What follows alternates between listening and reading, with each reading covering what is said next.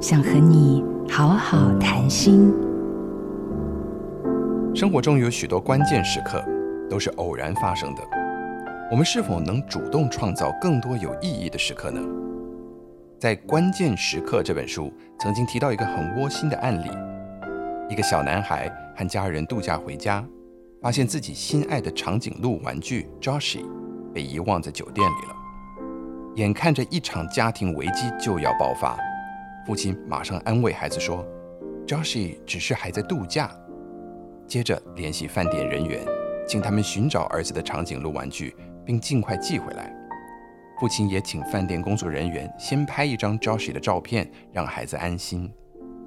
结果饭店人员不止发来一张照片，而是整个相片集，里面有 Joshi 躺在游泳池边的长椅上，Joshi 开着高尔夫球车，Joshi 在做 SPA，等等用心又玩心十足的举动。饭店把这个小插曲转为这家人可能终身难忘的回忆。在繁忙的生活中，我们很容易感到日子像是糊在一起似的，咻一下，匆匆而过。用心咀嚼生活中的点滴，对我们的幸福感会非常重要。回顾一天美好的经历，提醒自己更加用心对待每一刻，把日常的平凡变得不平凡。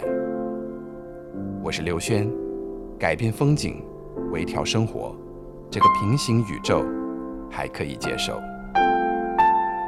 想要听更多正向心理学、抚慰人心的内容，欢迎收听我的另一个 podcast—— 刘轩的 How to 人生学。